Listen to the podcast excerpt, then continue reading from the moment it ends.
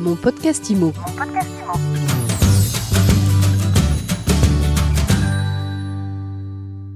Bonjour et bienvenue dans ce nouvel épisode de mon podcast IMO. On est toujours en direct du congrès de la FNAIM et j'ai le plaisir de recevoir Romain Cartier. Romain, bonjour. Salut Ariane.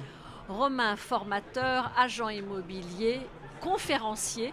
Tu es intervenu ce matin pour expliquer les secrets des négociateurs d'élite. Comment on fait pour réussir dans l'immobilier, Romain Cartier? Alors Ariane, c'est une vraie question. Effectivement, l'année dernière, on s'est penché euh, sur le sujet avec euh, l'ami Jean-David Lepineux d'Opinion System pour savoir comment faisaient les meilleurs négociateurs de France. Car il y a vraiment de beaux résultats. On a certains négociateurs qui dépassent largement les 300 000 euros hors taxe de chiffre d'affaires annuel. Et l'idée, c'était de comprendre comment ils arrivaient à performer dans ces bases-là. 300 000 euros de chiffre d'affaires, c'est beaucoup. Oui. Euh, ça représente quel euh, pourcentage de la profession, selon toi, qui arrive à ces résultats extraordinaires? On est là sur l'élite, c'est-à-dire qu'on est à environ à 5% de la profession. Lors des conventions, on le voit, il y a beaucoup d'appelés qui font à partir de 150 000 jusqu'à 200 000 euros de chiffre d'affaires. Et dès qu'on dépasse les 200, 250 et 300 000 euros, ça ne représente plus que 5% Donc, 300 000 euros, un bel objectif pour 95% finalement des, agents immobiliers.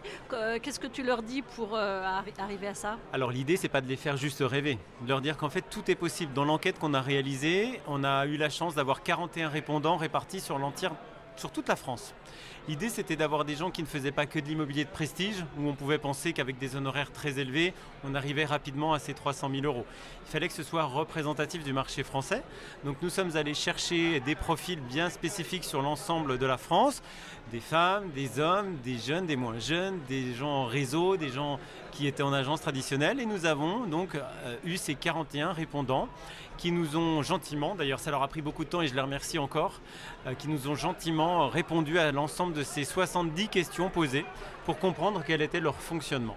Bon alors là on a, le cadre, on comprend la méthode de l'enquête. Alors maintenant, les résultats, comment on y arrive Si tu as deux, trois secrets à nous révéler? Alors les grands secrets, Ariane, en fait, sont en réalité des, des, choses très concrètes, très fondamentales. On s'aperçoit que la majorité de ces négociateurs d'élite sont des gens qui sont passionnés par leur métier, mais réellement, c'est-à-dire qu'ils travaillent beaucoup. En moyenne, ils travaillent 51 heures par semaine.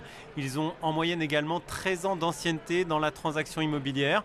Ce sont des gens qui travaillent énormément, 51 heures par semaine, comme je vous disais, et qui ont des focus spécifiques sur les fondamentaux de notre métier. C'est-à-dire que 85% d'entre eux n'ont pas oublié que l'essence même de la profession, c'est la prospection.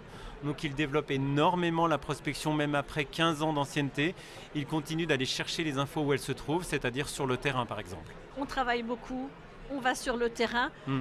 Mais finalement, tout ça, c'est la base du métier, c'est ce que tu disais tout à l'heure. C'est la base, Ariane, mais là au moins, on le prouve. C'est-à-dire que cette enquête révèle finalement que les choses très basiques et très fondamentales sont encore aujourd'hui extrêmement fortes, malgré le fait que nous soyons entourés de nouvelles technologies qui nous permettent de travailler mieux, euh, de manière plus efficiente, de manière plus, plus structurée, on n'oublie pas les essentiels. Et ça, c'est important de le rappeler. Mais il n'y a pas de martingale, de recette magique, secrète, le petit plus Alors, le petit plus, c'est vraiment quelque chose de très important. Le dénominateur commun de ces commerciaux, c'est la découverte client. D'ailleurs, d'un point de vue vendeur comme acquéreur, ils vont mettre en place une découverte client extrêmement forte, extrêmement profonde.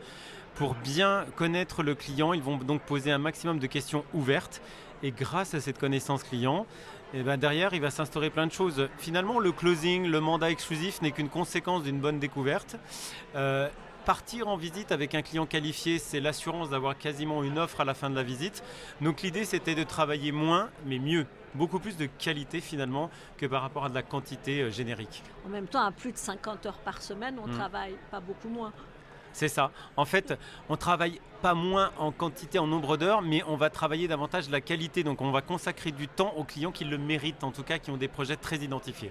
Donc pour euh, résumer, les recettes de Romain Cartier, c'est on travaille, on prospecte et surtout on prend le temps de découvrir les besoins de son client. On prend le temps de savoir à qui on a affaire et on prend beaucoup de plaisir à faire ça et ça se ressent énormément.